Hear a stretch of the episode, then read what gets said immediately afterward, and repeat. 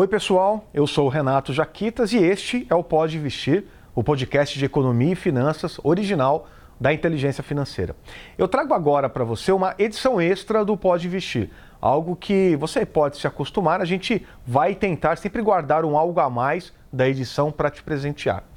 Quem primeiro recebe os extras é o nosso assinante do Clube Pode Investir. Se você ainda não faz parte do clube, eu te convido a se juntar à nossa comunidade, é totalmente grátis. Basta fazer o seu cadastro no inteligenciafinanceira.com.br barra pode investir. Ir lá no clube pode investir e preencher os dados com o seu nome e o seu e-mail. Bom, nessa segunda parte da entrevista com o Luiz Stuberger, o engenheiro aí que criou a Verde, né, a maior, o maior hedge fund do Brasil, a gente conversa sobre temas atualíssimos, como por exemplo a aparente disputa dentro do governo sobre o déficit zero nos gastos para 2024. Entre Lula, que quer gastar, e o Haddad, que quer economizar. Qual é a aposta do Luiz Stuberger? Ele também fala sobre a pressão constante é, no governo entre o Executivo Federal e o Legislativo e o papel do Judiciário no meio disso tudo. Vamos lá, a segunda parte da entrevista com o Luiz Stuberger. Aproveitem. Na última entrevista que você concedeu, é, se eu não me engano, acho que foi em março ali, é, estava muito preocupado com os rumos da política econômica do governo, do novo governo, é, principalmente na perspectiva fiscal. É, recentemente, a Verde agora, conversando contigo, eu vejo que você está um pouco mais, é, não sei se a palavra é confiante, mas está um pouco mais, a tua, a tua, posição é um pouco mais amena com relação a isso, falando do acabouço fiscal, é, ao menos por curto prazo, me parece isso, que acabou de ser aprovado aí no, no, no terceiro trimestre, né? Como é que o Luiz Stuberg vê a, a, a, tentativa do governo de disciplinar os gastos e, e qual é a perspectiva para o fiscal para 2024? Bom, o Brasil não é um país fácil nem para principiantes, né? Porque se você pega tudo que o PT fez nos outros quatro governos, né? três e meio, né? a Dilma acabou, a segunda Dilma, ele literalmente em todos esses governos aumentou o gasto, aumentou o gasto fiscal de 6 a 6,5% acima do IPCA. Uhum. Não existe paralelo na humanidade, né? talvez só num país em guerra, né? é digamos, no meio de uma guerra, é, de ter que aumentar o gasto desta forma, né? Porque você vai compondo isso, né? Em 14 anos de, de governo do PT, é, é, uma barbaridade o resultado do aumento de gasto. Né? É, se você coloca em perspectiva os 6% e o arcabouço, que é 2,4 no máximo, desde que haja funding, uhum. já é bem melhor. Uhum. Né? É um número que, vamos dizer, é, é factível, né? de, de ser, vamos dizer assim, de você ter uma âncora que funcione ok, né? O galho é assim, e aí eu fui muito cético no começo, né? Eu achava que o arcabouço viria é, com um montão de, de problemas. Ah, isso aqui vai estar. Tá, Bolsa Família vai estar tá fora do teto, isso vai estar tá fora do teto, aquilo. E no final, o Haddad conseguiu um arcabouço com quase tudo dentro do teto. Né? Agora apareceu estes problemas com precatórios, né? com algumas soluções criativas, né? de contabilidade criativa, que foi a primeira versão, né? e agora tem uma segunda versão, né? É, que é, digamos, você considerar que você pode pagar precatório com depósito judicial, que aquele dinheiro não é necessariamente do governo, ou que não vai constar do teto. Quer dizer, eu acho que nesse sentido, eu vejo uma chance, quer dizer, tipo assim, se estivermos mal, melhoramos muito, vamos dizer, agora eu acho que eu tenho uma tendência de leve piora, porque neste sentido o que está acontecendo não é bom. Né? Quer dizer, de um lado, o argumento do governo é melhor pagar os precatórios e não ser um caloteiro. De Sim. outro, existe um montão de interesses por trás disso que faz isso acontecer. Né? Então, provavelmente, uh, a gente pode ter né, algum drag no fiscal, digamos assim, de deixar alguma coisa de precatório fora do teto. Uhum. Né? E vamos ter que conviver com isso. Uhum. Né? Então, no limite, isso não resolve porque a dívida pública vai subir. Uhum. Né? O Brasil tem um problema sério que a gente tem ainda, provavelmente, o maior juro real de equilíbrio do mundo. Né? Que é um número que ninguém sabe o número certo, mas é um número aí 4, 5, né? Uh, se o nosso PIB potencial subir, talvez esse número caia um pouco, mas é um número muito alto, né? Você falar assim de uma inflação crível de 4, 4,5, com um juro 8, real 8, de 5, 5,5, você chega num juro nominal de 10. E isso vai ser um overhang na nossa dívida pública, no equilíbrio fiscal, que mesmo tendo um, um, um primário de zero, né, equilibrando as contas fiscais, o nosso déficit nominal vai ser grande. E nós temos uma dívida, vamos dizer assim, que está, que eu posso dizer, num filme ruim, mas numa foto ok. Né? Quer dizer, se você pensar que no primeiro dia do ano de 2020 a nossa dívida bruta era 78 do PIB, hoje nós vamos entrar em 2024 com menos do que isso. Né? Houve uma série de fatos que fez com que isso acontecesse.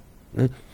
De outra parte, nós vamos ter do lado positivo né, a, a arrecadação do pré-sal com impostos e royalties a partir de 2026 vai subir enormemente né, e vai tender a gerar anualmente né, alguma coisa como 80, 90 bilhões de reais por ano. Né? Isso está ramping up muito forte. E então toda essa parte de commodities né, e de pré-sal vai nos ajudar muito. Agora, isso é um pouco lá para frente, né? O, do, como é que você vê o desafio para 2024? Não, eu acho que 2024, quer dizer, eu, eu acho que o governo vai ter que fazer Acho um que o governo vai mexer no, no, no, nesse acabouço fiscal, no texto do acabouço fiscal? Olha, meu guess é: o Haddad é uma pessoa de extrema confiança do Lula, né? E até agora, o resultado para a popularidade do Lula, o Lula é um sujeito que se move a popularidade, ele tem esse instinto. Enquanto a popularidade dele tiver boa, tiver para cima, ele tiver para cima, ele vai bancar esse projeto. Então, acredito que 2024, eu não acredito que a gente consiga o déficit zero. Sei. Né? mas não será um problema. O problema. E como... parece que o mercado vê como a, a, perspectiva de buscar isso, pelo menos manter esse discurso, já como bastante positivo, né? Sim, muito positivo. Tá. O problema é o seguinte: como em todo país emergente, será a próxima eleição, ah. né?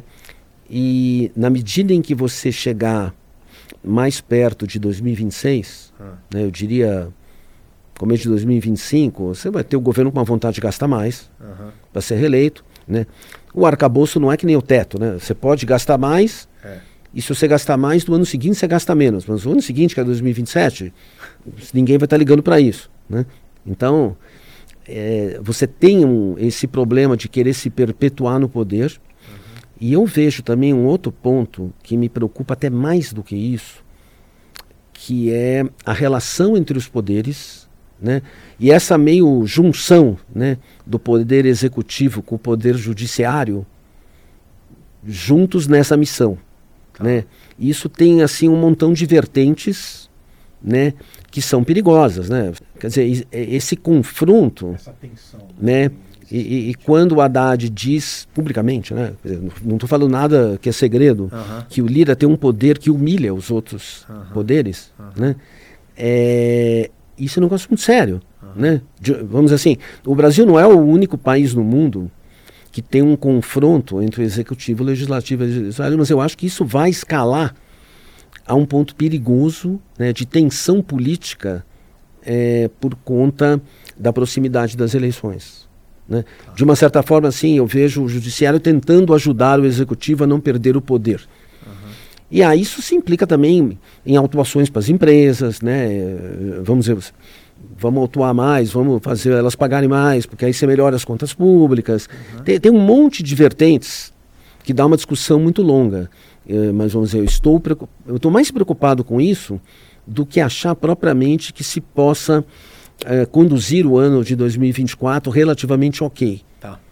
Né? Porque a gente ainda vai estar baixando juros, né? vamos ter o benefício na minha opinião, de um PIB mais alto esse ano e também mais alto do que se imagina no que vem. Uhum. Falar um pouquinho disso, vou pegar essa parte final que você falou, do impacto disso para o ambiente de empresas e de tentar aumentar a arrecadação. A gente teve agora a aprovação da, da reforma tributária. Neste momento está falando muito sobre é, a gente está gravando isso, né? Pode ser que no momento que esse episódio for ao ar você já tenha ali alguma definição sobre a aprovação ou não do JCP. É, enfim, tem a tributação sobre dividendos, toda essa discussão. É, eu queria entender se você vê isso como benéfico para o país, né, para as empresas, para o mercado financeiro. Qual é a avaliação que você, que você faz? Então, são três três insumos aqui que eu estou te questionando, né? É a reforma tributária, o fim do JCP e a, a tributação dos, do, do, dos dividendos. Então, a minha visão sobre, sobre, sobre é o seguinte. Primeiro, né, do jeito que o ministro da Fazenda fala, dá a impressão que o Brasil recolhe pouco imposto. Uhum. Né? Na verdade, a nossa carga tributária agregada, né, ela é uma das mais altas do mundo, se não for a mais alta num país emergente. Claro que a Europa é mais, mas falando de PIB per capita, tipo, a gente tem 40 mil dólares, euros de PIB per capita, 50 mil, então carga tributária é maior. É, a carga tributária no Brasil né, é de cerca de 32 do PIB, aí tem a carga não tributária, juntando-se tudo, né, royalties, carga, o governo consome 35 do PIB, isso se ele tiver zerado no fiscal. Uhum. Então não é pouco dinheiro.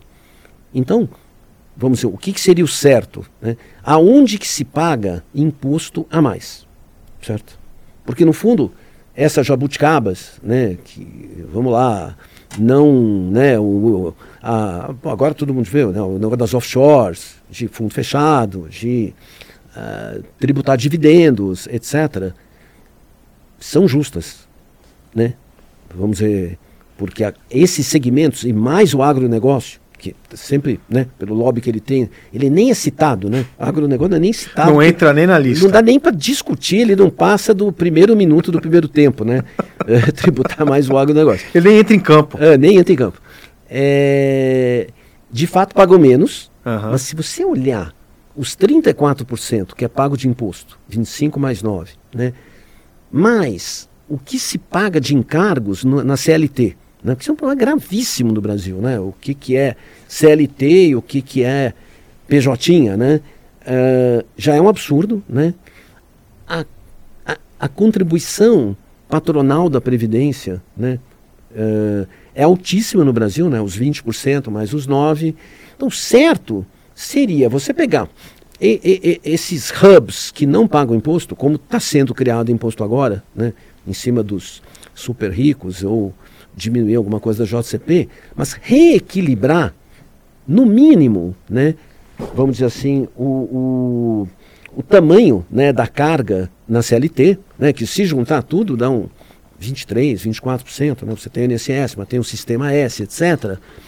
Uh, assim, 1% das empresas no Brasil paga cerca de 90% dos impostos. São essas que estão aí na Bolsa. Uhum. Né? Porque aí você tem o, vamos dizer, o lucro presumido uhum. e, e, principalmente o, o, simples, que não paga nada. Uhum. Né? E, eu entendo que tenha que ser assim, porque a ideia do Everardo Maciel, quando criou um imposto baixo para o simples, é tirar a pessoa, é o custo da sonegação. Né? E funciona bem. É uma escada, né? Mas o problema é o seguinte: o certo seria para a nossa economia funcionar me melhor você tirar jabuticabas dos que pagam muito a mais do que deveriam, uhum. né? ou tirar um pouco o pé né, da Receita Federal, vamos dizer, fazer autuações de bilhões em cima das empresas, para que depois elas tenham que ficar 12 anos se, de, se defendendo né, de autuações, vamos dizer, bastante, em grande parte, injustas, né? Uh, isso é muito desincentivador ao empreendedorismo, né? Para quem quer, quer, quer ser grande, né? É muito desincentivador. O sistema aqui não é feito para valorizar o empresário. Uhum. O empresário é aquele negócio de Darwin mesmo, aquele 1%, 2% das pessoas que tem, que quer chegar, quer fazer, quer empreender. Se não for 2, é 5, alguma coisa assim, o governo desincentiva essas pessoas. Uhum. Né? Então, esse reequilíbrio de tirar essas jabuticabas devia vir junto com uma diminuição do que se paga em excesso. Uhum. Ninguém comenta isso. Uhum. Né? E porque assim a gente teria uma economia, vamos dizer, melhor e, que vai crescer mais. Uhum. Que o capital, vamos dizer, que está retido nas empresas e, e não vai necessariamente para impostos, é, vai ser usado para reinvestir para crescer. Uhum, uhum. Então, assim, essa discussão eu vejo que eh, ninguém, digamos assim, eu não vejo ninguém contra-argumentando, né, para dizer, está aumentando aqui, legal, diminui ali. Então não dá para diminuir, senão a conta não fecha. E esse problema vai estar sempre presente no Brasil. Né? E reforma administrativa, ninguém quer nem pensar. Uhum. Então, assim, a gente tem este problema. Uhum. A boa notícia é que o nosso PIB potencial subiu, ele vai amenizar isso. Uhum. Né? Mas não vai resolver. Uhum. Então, a gente sempre vai ter prêmios muito grandes nas curvas longas. E esses prêmios nas curvas longas de juros, eles acabam refletindo no valor à vista das, da, das, das empresas. empresas. Não tem o que fazer, é isso. É isso. É... Você não consegue escapar dessa sina. Tá. Eu queria só isolar o, teu, o teu raciocínio, o que você pensa sobre a taxação de fundos é, fechados, fundos offshores e dividendos. Olha, assim, as alíquotas me parecem um pouco altas para o offshore.